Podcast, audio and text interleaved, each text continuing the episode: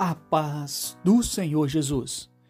Nossa leitura diária de hoje em 2 Reis, capítulo 18, versículo 6.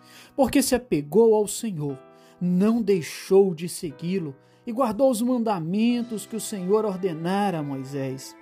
Assim foi o Senhor com ele. Para onde quer que saía, lograva bom êxito. A você que nos ouve nesse dia, a pergunta é a quem você tem se apegado, porque isso fará um diferencial na sua vida. Você tem se apegado aos governantes desta terra, você tem se apegado aos recursos desta vida, você tem se apegado ao seu próprio conhecimento, às suas próprias forças. A quem você tem se apegado? Porque o rei Ezequias ele fez uma escolha. Ele escolheu em se apegar ao Senhor, o seu Salvador.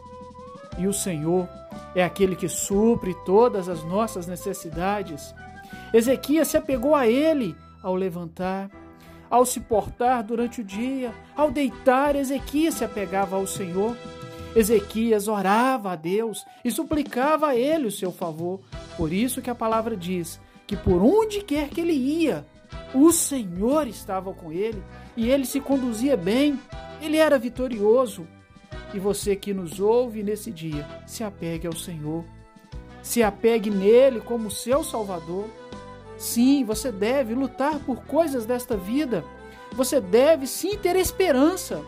Mas a sua esperança não estará nos príncipes, nos governantes deste mundo. A sua esperança não se estribará em seus próprios conhecimentos, mas a sua esperança estará no Senhor, porque você se apegará a Ele, porque Ele é o seu Salvador, e Ele é o Deus do impossível, Ele é o Deus do milagre, Ele é o Deus da vida.